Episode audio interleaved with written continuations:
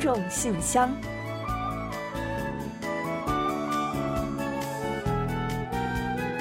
分享最新动态，聆听您的心声。听众朋友们好，我是李璐，欢迎您收听全新一期的《听众信箱》节目。听众朋友大家好，我是婉玲，很高兴跟大家相会在信箱节目之中。之前呢，我们曾给大家介绍过首尔共享单车“搭楞一”叮铃铃。嗯，对，这个“搭楞一”就是好像是韩文的这种拟声词，嗯没错就声音叮铃铃这样的意思，对对对，像那嗯个车铃的那个声音一样啊。现在呢，在首尔可以说啊，几乎呢随处可以见到这种绿白相间的自行车了。没错，没错，不管是在马路上还是在公园里呢，都经常可以看到有人在骑叮铃铃。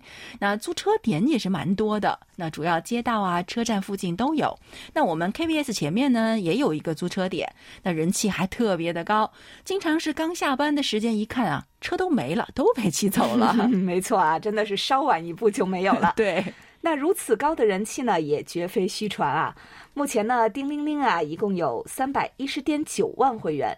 也就是说呢，首尔市民中每三个人呢，就一个人在骑叮铃铃。嗯，这每三个人中的一个人就包括我，嗯，对，经常骑。那如此受欢迎的原因呢，是因为这个叮铃铃呢非常方便呢，不仅呢到处都可以看到，而且呢费用呢也是相当便宜，管理呢还是很到位的，维修什么的呢都有专人去检查，还有负责，也没有乱停车的现象。不过呢，话说回来啊，其实啊，自行车呢，在韩国呢，以前更多的是作为一种运动和休闲工具吧。所以啊，韩国人呢对共享单车呢一开始算是比较慢热的。嗯，但是呢，在新冠疫情爆发之后呢，叮铃铃的会员数呢就开始呈现爆发式的增长。由于疫情的关系呢，人们就希望啊，尽量可以减少与他人的接触。那尤其是公共交通呢，人员混杂，所以呢，骑车呢，无疑就是避开人群的一个很好的方式了。叮铃铃呢，尤其是受到了年轻朋友们的欢迎。二十到三十多岁的会员呢，占据了整体会员的一半以上。而且啊，叮铃铃愈发成为了人们的一种生活的代步工具了。呃，这话怎么说呢？现在呀、有很多人会在乘坐巴士、地铁前后呢，骑叮铃铃来代步加到车站，再到公司的间隔距离。嗯，是的，而且呢，随着政府在不断的规划和打造新的自行车专用道，人们骑车上下班或者运动休闲呢，也就越来越方便了。这自然也就带动了共享单车，也就是叮铃铃的租用率呢不断的攀升。再加上骑车啊，其实也是实践环保的一种好方式，而且呢还能运动，促进健康，非常符合现代人康乐生活的理念。嗯，那据说啊，首尔市呢接下来还会增加叮铃铃的数量，租车点呢也会再增加五百个。相信啊，到时我们将可以看到更多的绿白相间的小车呢穿梭在首尔的大街小巷，把这座城市装点的更有活力，更加美好。好了，接下来呢，就让我们一起正式打开今天的听众信箱，看看还有哪些内容要和大家一起分享吧。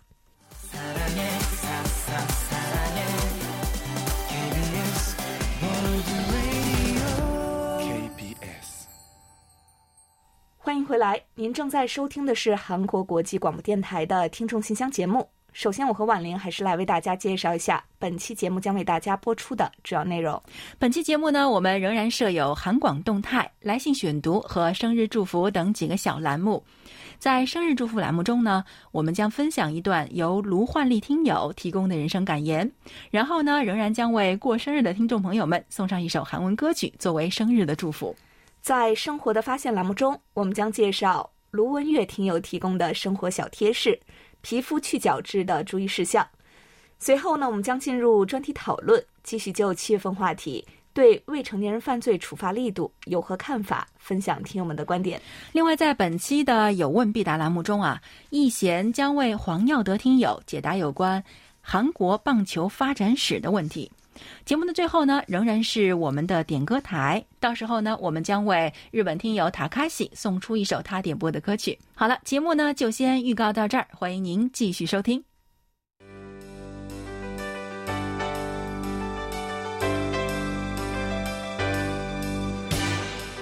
听众朋友，欢迎进入今天节目的第一个环节——韩广动态。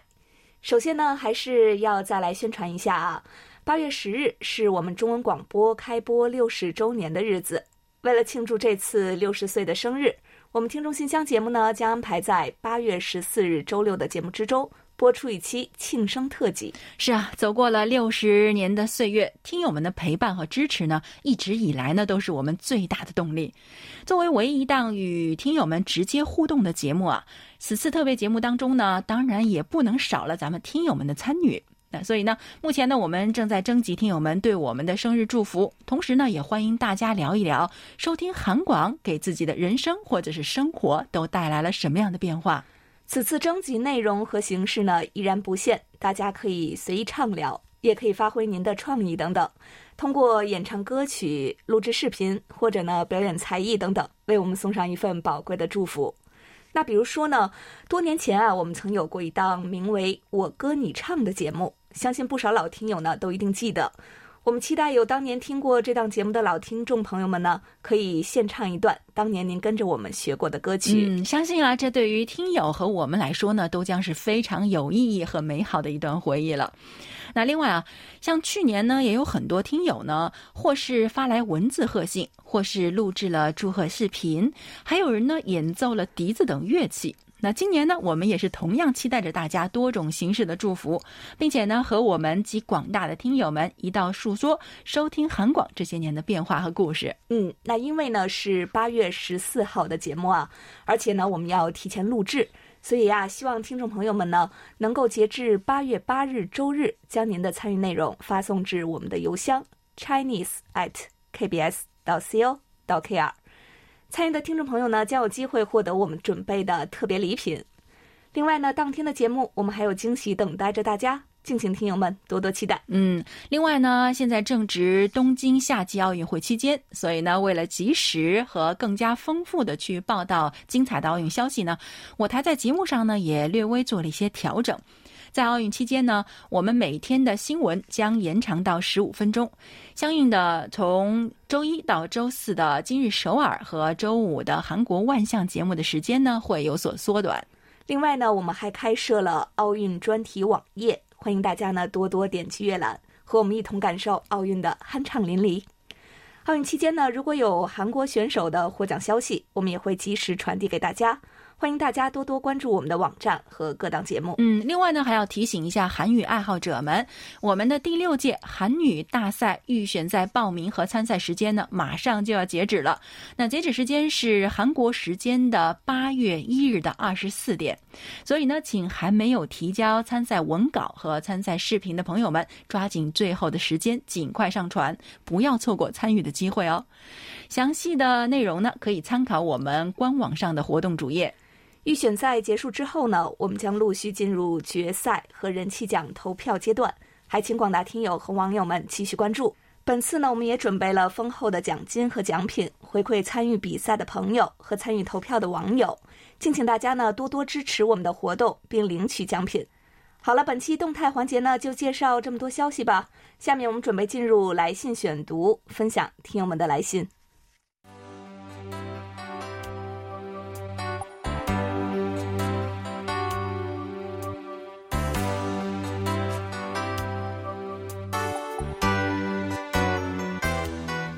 友，这里是来信选读时间。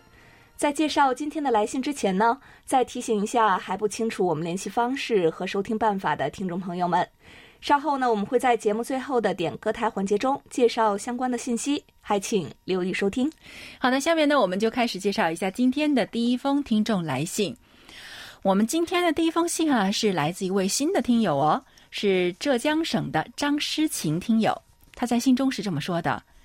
韩广中文广播，各位编播，你们好。这是我经过朋友的介绍，第一次听柜台的广播。没想到韩国广播电台的主持人普通话如此标准，让我有一种在听中国广播的感觉。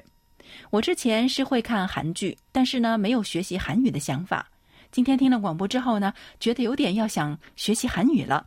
所以呢，不知道你们有什么好的推荐的教材或者是学习材料吗？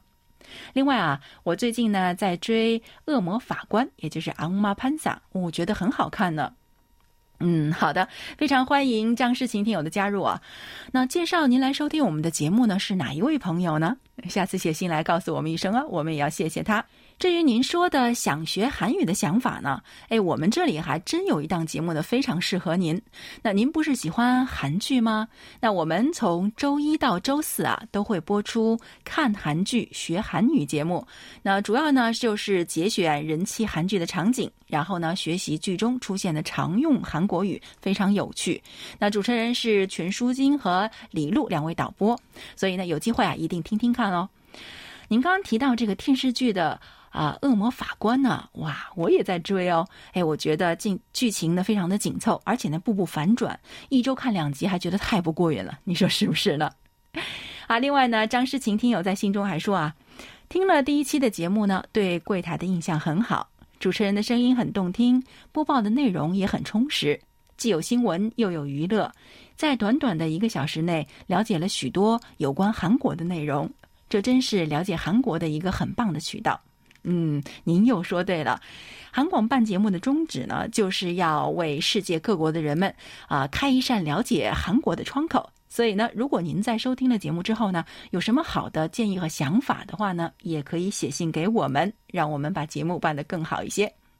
另外呢，他还说啊，对了，今天听到的韩国传统童话《金斧头》和《银斧头》啊，在中国也有一个类似的故事，不过内容和主人公的名字呢，有一点点不一样。嗯，没错，这个故事呢，的确是挺内容相似的。所以呢，如果您继续听我们的节目啊，就会发现呢，还有一些韩国的传统童话跟中国的一些民间传说很类似，对比着听，也许呢会更有趣的。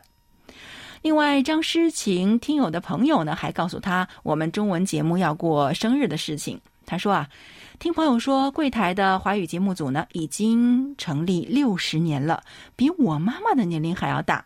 没想到，原来成立了这么久了，所以呢，我在这里祝福柜台越办越好，我一定会持续关注的。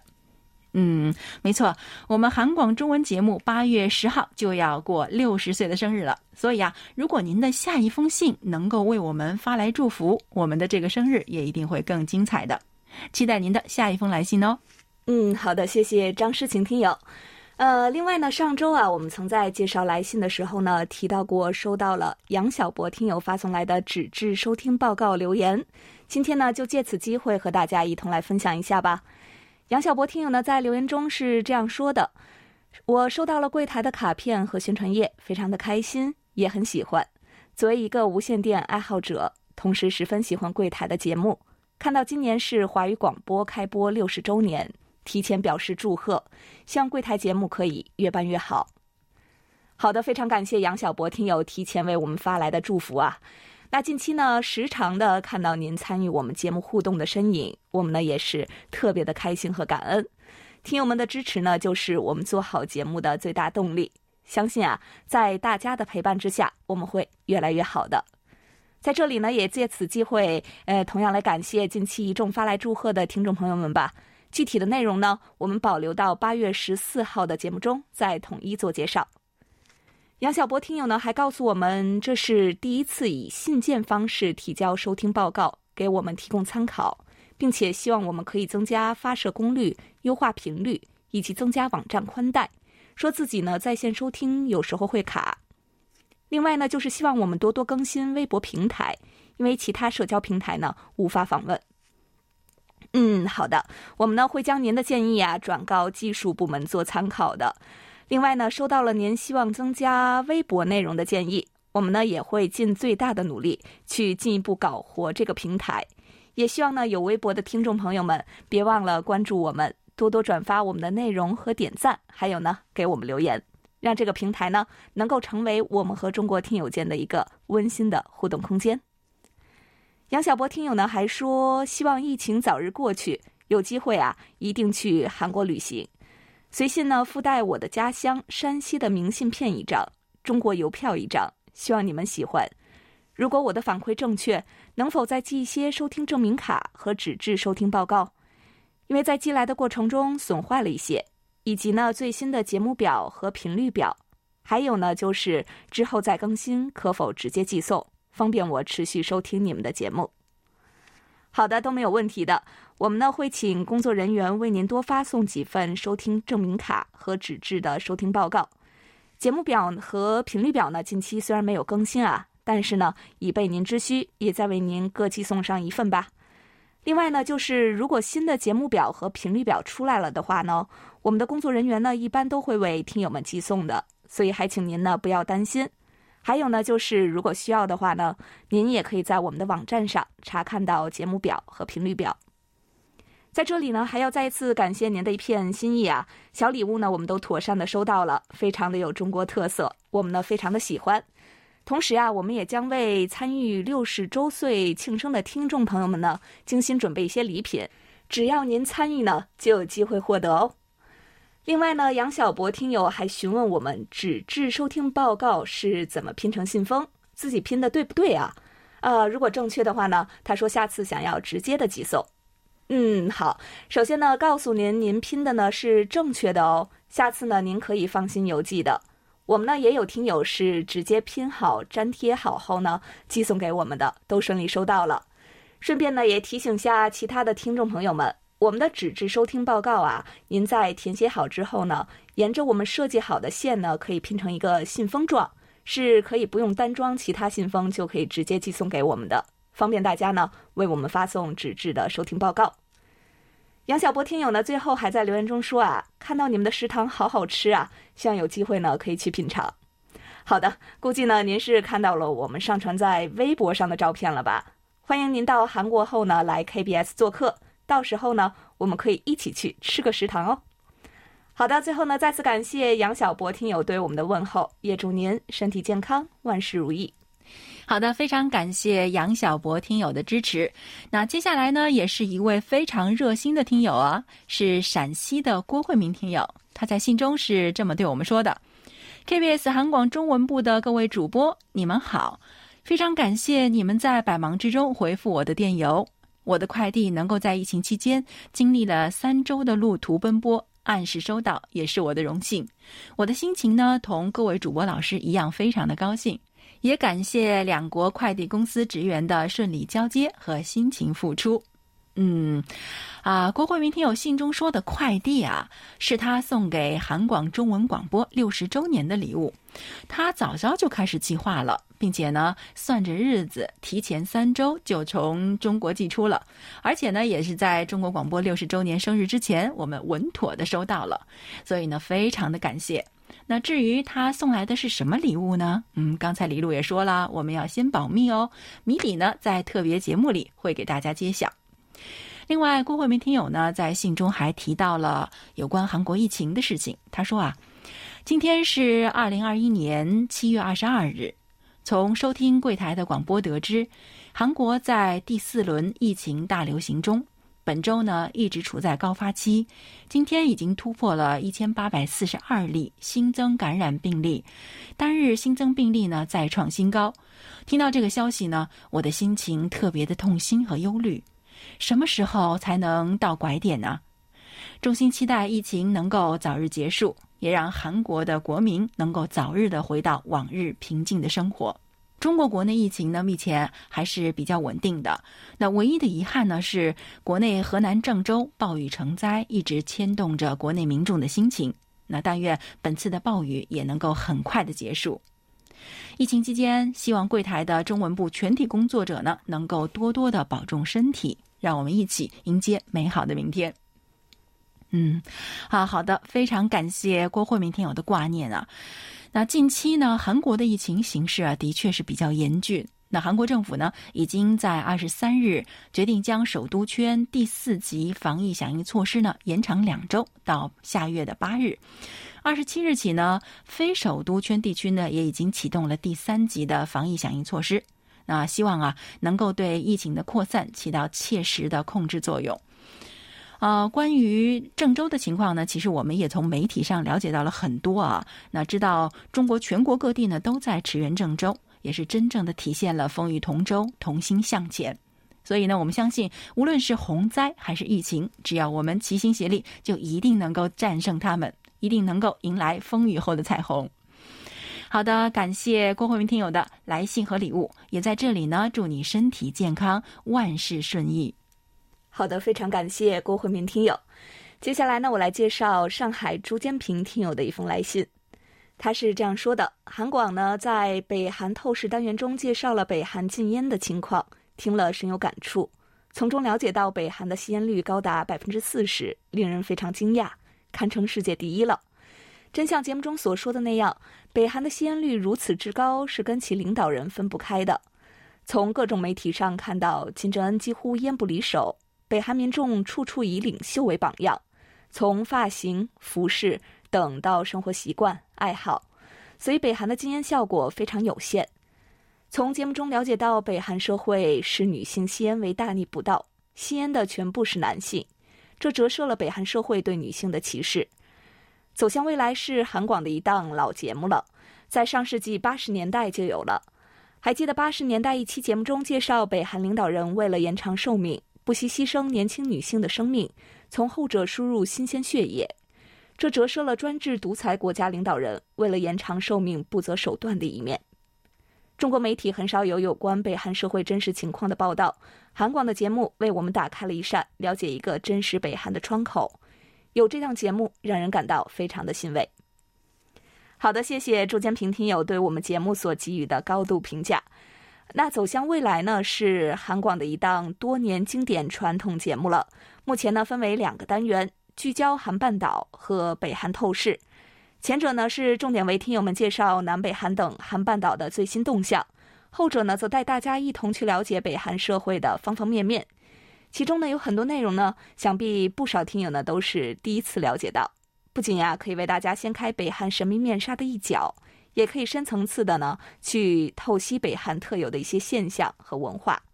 总之呢，是对韩半岛，尤其呢是对北韩有浓厚兴趣的听友们呢，不容错过的一档节目。另外呢，朱建平听友此次来信呢，还告诉我们说，收到了我们用挂号信寄来的听众信箱纪念品，在此表示感谢。礼品呢是两支圆珠笔和一支荧光笔，以及韩广的资料。礼品很精美，我很喜欢。另外，韩广资料中有李璐小姐亲笔留言的收听证明卡，感谢你的留言。字写的很好，这张收听证明卡很有收藏价值，我一定要好好收藏。嗯，好的，让您见笑了啊。其实呢，平时啊，真的是已经很少动笔写字了，所以呢，字写的是越来越不顺手了，还请您笑纳。也感谢您呢，特意来信告知我们顺利收到了包裹。天气热了，请您多注意保重身体。我们呢，下次再聊。好的，这里呢，我们还有一封短信啊，是江苏的裘小明听友写来的。他在信中是这么说的：“韩广中文组的朋友们，你们好，非常感谢柜台六月五日寄出的礼物以及 QSL 卡片，我在前几天刚以挂号信的方式收到了礼物，非常精美，也非常具有纪念意义。”我是一名广播爱好者，对于广播呢，尤其是短波广播呢，非常有兴趣。现在很多国家都已经停播了中文广播，韩广呢是一些还在坚持的电台之一，所以我要在这里感谢你们的努力。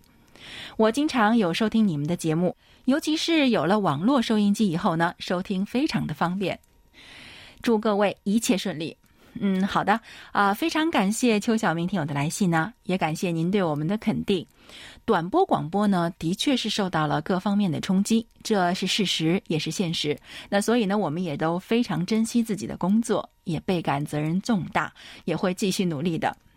韩广中文广播呢，开播呢六十周年马上就要到了哦，所以呢，我们也像更多的像裘小明听友这样一直在收听我们的节目，偶尔呢，即使没有什么特别的事情啊，也会发来简短的问候的朋友们讨祝福。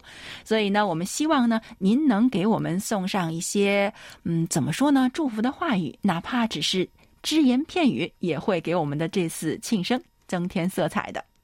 好了，在这里期待着各位的来信哦。嗯，好的，谢谢今天来信分享的几位听众朋友们。刚才我们也说了啊，最近呢天真的是越来越热了，想必呢大家一定有很多的时间是在家中避暑的。想要获得夏日清凉呢，收听韩广呢是必不可少的一种方式吧。也欢迎大家呢借此机会呢多多的来信和我们互动，我们将在信箱节目中做介绍。好的，本周听众来信呢，因为时间关系就先介绍到这里吧。下面我们准备进入生日祝福单元。为下一周过生日的听众朋友们送去我们最美好的祝愿。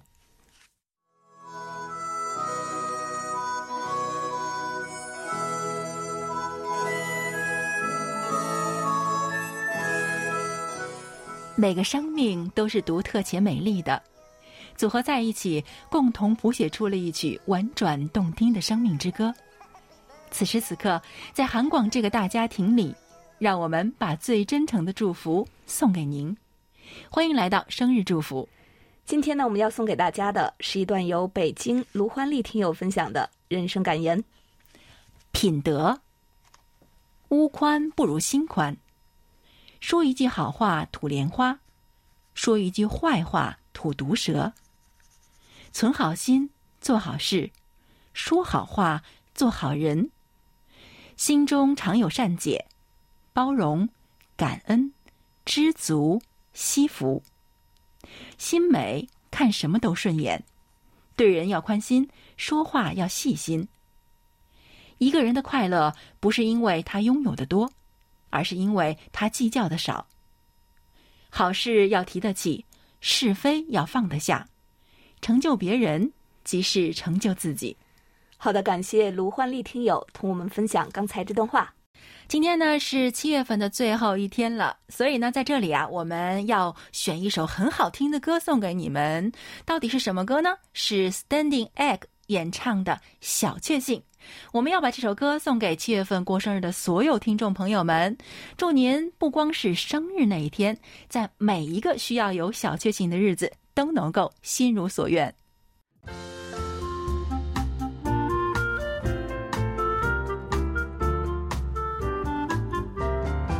生活中的点滴值得发现，生活中的小精彩无处不在。让我们做您的小助手，带您去了解生活中。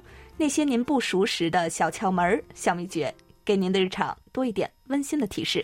欢迎大家进入生活的发现。不知道大家有没有过这样的体验啊？买了贵贵的美白精华，但是发现用了很久，好像都没什么效果，所以呢，心里边就有一点疑问呐：难道那么多的好评都是假的吗？其实啊，各种美白保湿护肤品不起作用呢。还有可能是因为咱们的角质层太厚，皮肤呢不吸收造成的。所以呢，今天我们就通过介绍卢文月听友分享的内容，给大家介绍一下关于去角质的相关注意事项吧。嗯，是的，其实啊，去除肌肤表面的老废角质呢是非常重要的。虽然角质层呢有保护肌肤还有锁水的功能，但是呢，如果角质层太厚了，那么就当相当于这个脸和护肤品之间呢隔着一层墙。如果护肤品呢，它没有办法被我们的皮肤吸收，那不就是很浪费了吗？嗯，那么皮肤遇到什么情况需要去角质呢？首先呢，当我们的皮肤看起来粗糙暗沉，或者呀，大家呢觉得自己的护肤品无法被吸收，再或者呢，经常搓泥浮油，又或者呢，上妆的时候啊，脸部起皮。这些呢，就是需要去角质的信号了。嗯，没错。那么去角质什么频率比较好呢？那人的新陈代谢周期呢是二十八天，所以呢，我们可以根据这个周期来去角质。那如果皮肤啊，尤其是 T 区明显呢要比两颊暗沉，而且呢肤质本身呢并不属于干性皮肤，那么就建议这类人群呢一周到两周去一次角质。那如果皮肤偏干的话呢，则建议十五天到二十天去一次角质，而且啊，去完角质要注意补水保湿哦。如果呢两颊有红血丝，则不能经常去角质。最多呢剃须半个月可以去一次。嗯，那么去角质需要注意什么呢？首先呢，要注意皮肤损伤，有炎症或者是处于比较敏感的情况下呢，最好还是忍一忍，不要去除角质。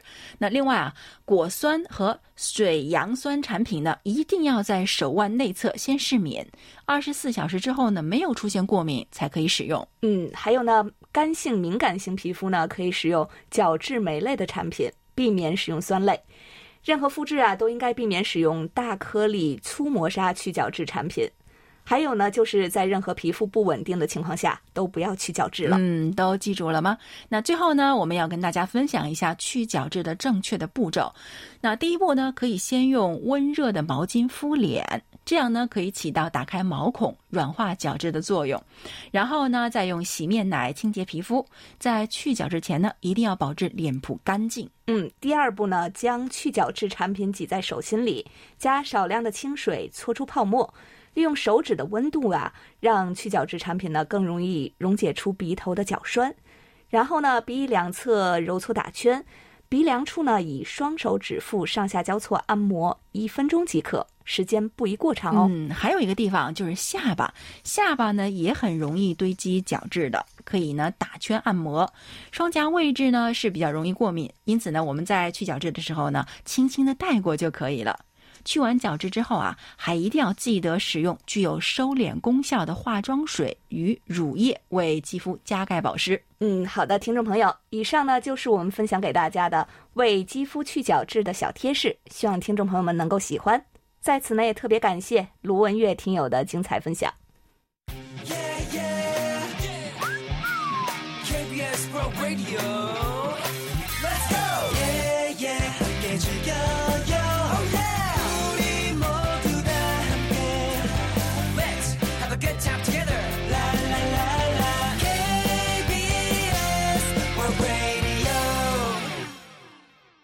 好的，欢迎回来，这里是韩国国际广播电台的听众信箱节目。下面我们准备进入今天的专题讨论，再就七月份话题最后一轮分享听友们的观点。在此之前呢，我们还是先来预告一下八月份和九月份的讨论话题内容。八月份的话题是啊，我们每个人的人生啊，都会或多或少的有各种遗憾，也会有各种的喜悦。那么您呢，不妨借我们的平台来倾吐和分享一下。九月份的话题是。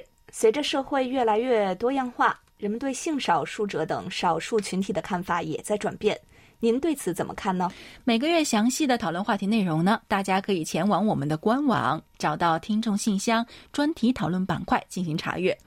下周呢就是八月份了，欢迎听友们多多参与八月份话题的讨论。并且啊，提前将您的观点或者是啊看法写成短文，以电邮的方式发送给我们。那幸运的听友们呢，是会有机会获得我们赠送的精美奖品的。好的，下面呢再来介绍一下本月的讨论话题。您认为是否应该加强未成年人犯罪处罚力度？刑事责任年龄以多大为标准合适呢？好的，下面呢我们就一起来分享一下听友们的观点。今天呢，我们要跟大家分享的是上海市朱坚平听友的看法。近几年来，中国不时会发生未成年人恶性刑事案件，对社会造成严重的冲击，对受害家庭也造成严重的伤害。对于未成年人未达到刑事责任年龄，因此被免于刑事惩罚，对此啊，社会舆论呼吁应该适当的降低未成年人刑事责任年龄。但是，中国的法学界有不同的看法。法学界认为，降低未成年人的刑事责任年龄，不仅会影响现有刑法体系的稳定性和统一性，其对未成年人犯罪的治理效果也难以确定。因为未成年人被送进监狱改造，可能反而为他们相互之间学习和模仿提供机会。即便未成年犯罪人受到良好的改造。但是因其被定罪量刑而贴上犯罪人的标签，也会大大减少其回归社会的机会。而在无法有效回归社会的情况下，未成年人可能再次犯罪。法学界还认为，应该对未成年人犯罪使用教育、心理治疗等措施进行干预和矫正，而不是通过定罪量刑对其进行惩罚。一般来说。未成年人的违法犯罪行为与家庭、学校、社会因素密不可分，这就决定了对未成年人犯罪应该采取积极的约束和矫正措施，而不是通过定罪量刑的方式来惩罚他们。好，以上呢就是朱坚平听友关于本月话题的看法。好的，感谢朱坚平听友的分享。本期专题讨论就介绍到这里，接下来我们进入下一个环节。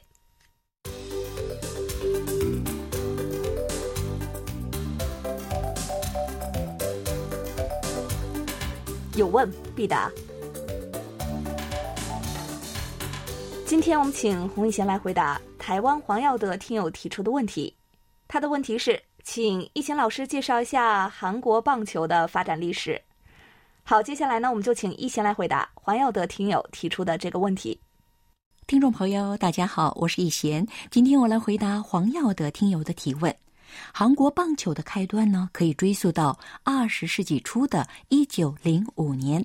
当年美籍传教士菲利普·吉列作为传教的媒介，给荒城基督教青年会的青年会员们介绍和传授了棒球，并组建了棒球队。截至一九一零年，在韩国先后出现了皇城基督教青年会棒球队、汉城外语学校棒球队、东京留学生棒球队等几支球队。其中，皇城基督教青年会的棒球队于一九一二年前往日本参加比赛，开创了韩国棒球队远征海外的先河。一九二零年，为了纪念朝鲜体育会的成立，举行了第一届全朝鲜棒球大会，为棒球运动的推广注入了活力。到了一九二二年十一月份。全朝鲜军呢邀请美国职业棒球大联盟的球队进行了友谊赛，虽然当时啊全朝鲜军以三比二十一大败，可借此机会首次观摩学习美国先进的职业棒球技术，让韩国选手们受益匪浅。一九二三年，朝鲜棒球协会成立，这为韩国棒球的发展奠定了基础。一九三零年，棒球裁判员协会成立。但是到了一九三八年，受到日本的压迫，全境的棒球活动一度被迫停止。一九四五年韩国光复以后呢，棒球得以复苏。除了培才、中央等高中实行组建棒球队以外，一九四六年还陆续出现全国高中棒球锦标赛、凤凰大旗全国高中棒球比赛、总统杯全国高中棒球比赛。金狮旗全国高中棒球比赛等全国性的高中棒球比赛，掀起了棒球热潮，带动了韩国棒球的发展。一九五四年，韩国正式加入国际棒球联合会。同年，为了参加第一届亚洲棒球锦标赛，韩国首次成立了国家棒球队。一九八二年，韩国职业棒球联赛问世，迄今呢已经有三十九年的历史了。这是韩国最高层级、最火爆的职业棒球赛事。目前由 NC 恐龙、三星狮、斗山熊、LG 双子、乐天巨人、韩华银、奇亚虎、KT 巫师、培正英雄、SSG 登陆者等一共十支球队。韩国职业棒球联赛呢，迄今造就了朴赞浩。邱信守、刘贤振等效力于美国职业大联盟球队的明星运动员，深受韩国广大球迷的欢迎，人气火爆，每年都吸引六百到七百万名观众观看比赛。随着职业棒球的发展呢，二零零八年北京奥运会上，韩国国家棒球队击败美国、日本。古巴等世界强队九战全胜，荣获金牌，证实了韩国棒球的实力。好了，听众朋友，今天给大家介绍到这儿，希望黄耀的听友满意。我们下次再会。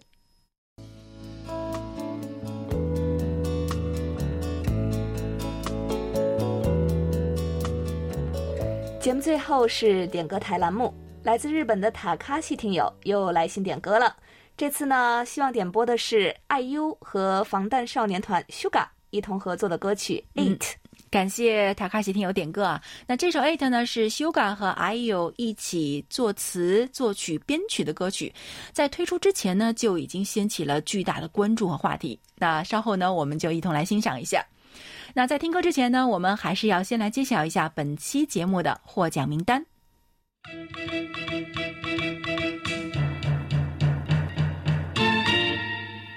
本期节目的奖品，我们分别送给塔卡西听友和张诗晴听友。另外呢，还有两份奖品呢，我们要送给卢文月听友和高千惠听友。好的，恭喜四位获奖听众朋友们。另外呢，在节目尾声再来介绍一下我们的联系方式吧。我们的电子邮件地址是 chinese at kbs 到 co 到 kr。发送包裹或手写信的听众朋友，请寄送至韩国首尔市永登浦区。汝矣岛洞汝矣公园路十三号，KBS 韩国国际广播电台中国语组，邮编是零七二三五。同时呢，也欢迎大家通过我们的网站 word 点 kbs 点 co 点 kr 斜杠 Chinese，还有我们的 APP KBS Word Radio On Air 和 KBS Word Radio Mobile 来收听我们的各档节目。好了，听众朋友，那到这里，本期听众信箱节目就要在 IU 与 Sugar 合作的《It》这首歌曲中结束了。非常感谢大家将近一个小时的陪伴。嗯，同时呢，也感谢众多的听友积极参与我们的节目，跟我们互动。当然呢，也欢迎大家继续给我们支持和鼓励，也多来信，多提宝贵的意见和建议哦。好了，到这里，我们韩国国际广播电台一个小时的中国语节目呢，就全部播送完了。主持人婉玲和李璐在韩国首尔，祝大家周末快乐。我们下周同一时间再会。